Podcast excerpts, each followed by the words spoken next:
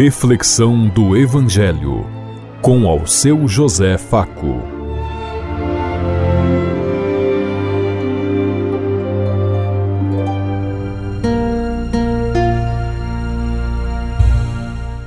Paz e bem a todos os ouvintes da Rádio Construtiva e todas as emissoras em sintonia conosco e o povo que nos ouve. Queremos levar até você uma mensagem de amor através da palavra de Jesus Cristo Hoje no Evangelho de Marcos, capítulo 6, versículo 14 a 29. Sexta-feira, 3 de fevereiro de 2023. Que a graça e a paz de Deus Pai, Deus Filho, Deus e Espírito Santo vos ilumine nesse dia e seja uma boa notícia para todos.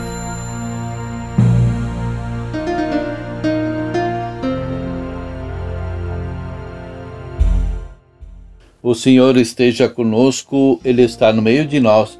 Proclamação do Evangelho de Jesus Cristo, narrado por São Marcos. Glória a vós, Senhor. Naquele tempo, o rei Herodes ouviu falar de Jesus, cujo nome se tinha tornado muito conhecido. Alguns diziam: João Batista ressuscitou dos mortos. Por isso, os poderes agem nesse homem. Outros diziam: É Elias. Outros ainda diziam: é um profeta como um dos profetas. Ouvindo isso, Herodes disse: Ele é João Batista. Eu mandei cortar a cabeça dele, mas ele ressuscitou. Herodes tinha mandado prender João e colocá-lo acorrentado na prisão. Fez isso por causa de Herodíades, a mulher do seu irmão Felipe, com quem se tinha casado. João dizia a Herodes: não te é permitido ficar com a mulher do teu irmão.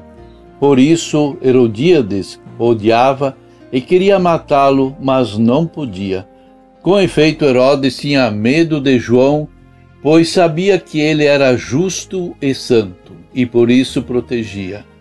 Gostava de ouvi-lo, embora ficasse embasbacado quando o escutava.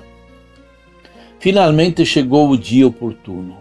Era o aniversário de Herodes e ele fez um grande banquete para os grandes da corte e os oficiais e os cidadãos importantes da Galiléia. A filha de Herodíades entrou e dançou, agradando Herodes e seus convidados. Então o rei disse à moça: Pede-me o que quiseres e eu te darei. E lhe jurou, dizendo: eu te darei qualquer coisa que me pedirdes, ainda que seja a metade do meu reino. Ela saiu e perguntou à mãe: Que vou pedir? A mãe respondeu: A cabeça de João Batista. E voltando depressa para junto do rei, pediu: Quero que me des agora num prato a cabeça de João Batista. O rei ficou muito triste, mas não pôde recusar. Ele tinha feito o juramento diante dos convidados. Imediatamente o rei mandou que um dos soldados fosse buscar a cabeça de João. O soldado saiu, degolou-o na prisão e trouxe a cabeça num prato e a deu à moça.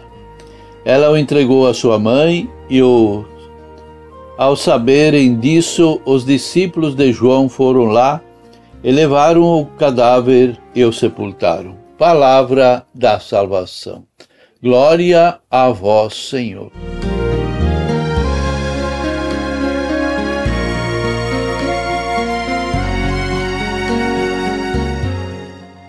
A cabeça de João Batista num prato.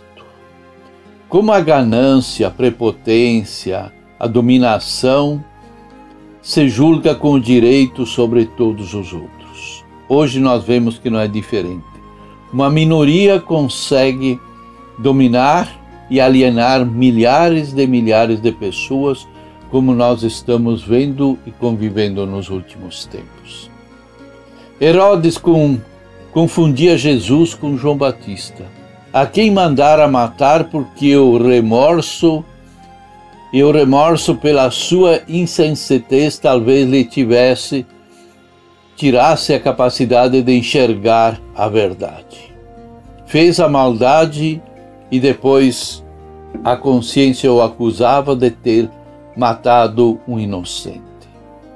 Por que não quis escutar os conselhos de João Batista na sua na sua fraqueza, na sua miséria, ele foi até as últimas consequências, mandando decapitá-lo, ou seja, degolar a João Batista para sustentar uma promessa feita à filha de sua amante.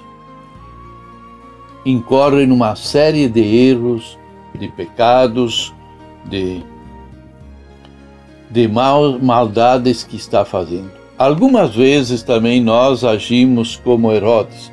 Para sustentar a palavra emprenhada, nós chegamos até a mandar cortar a cabeça de pessoas, porque elas nos atrapalham nas nossas coisas.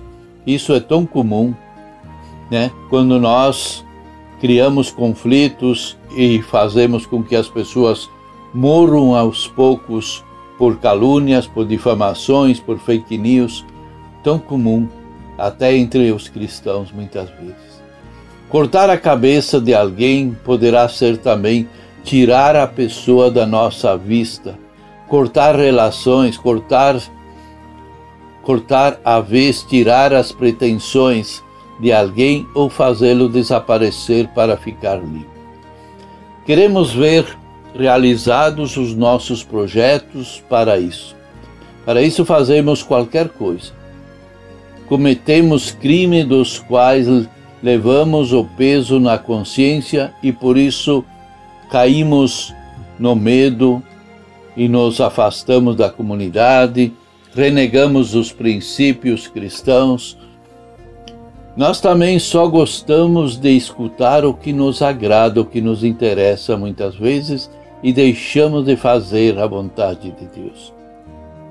A palavra de Deus que alguém nos ensina agrada ao nosso coração até o momento em que ela coincide com os nossos interesses.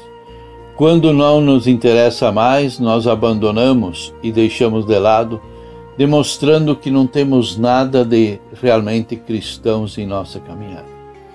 Quando a palavra vem de encontro à nossa mentalidade, nós a matamos e a deixamos de lado e simplesmente ignoramos. Sofremos, pois, as consequências e não vivemos em paz.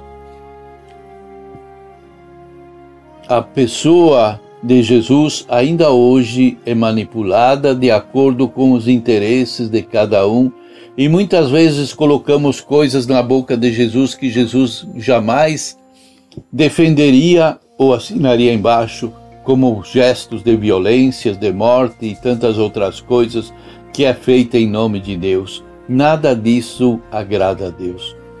Fazemos de Jesus um fantasma à mercê das nossas imaginações e interesses. Uns achamos que ele veio para nos condenar por causa das nossas culpas.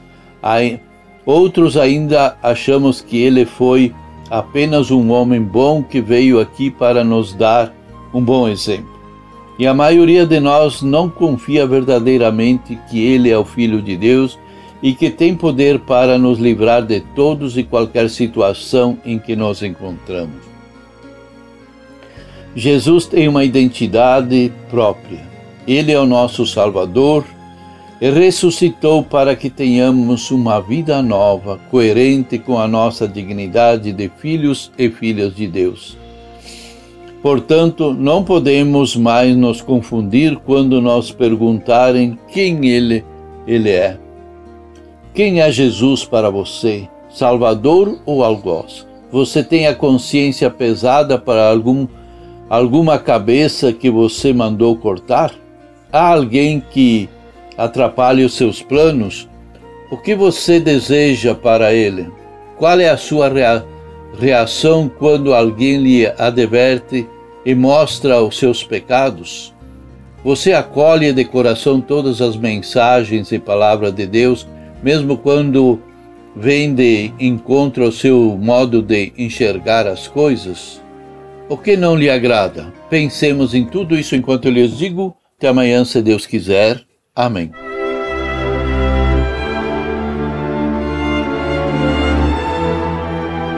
Você ouviu Reflexão do Evangelho com ao seu José Faco.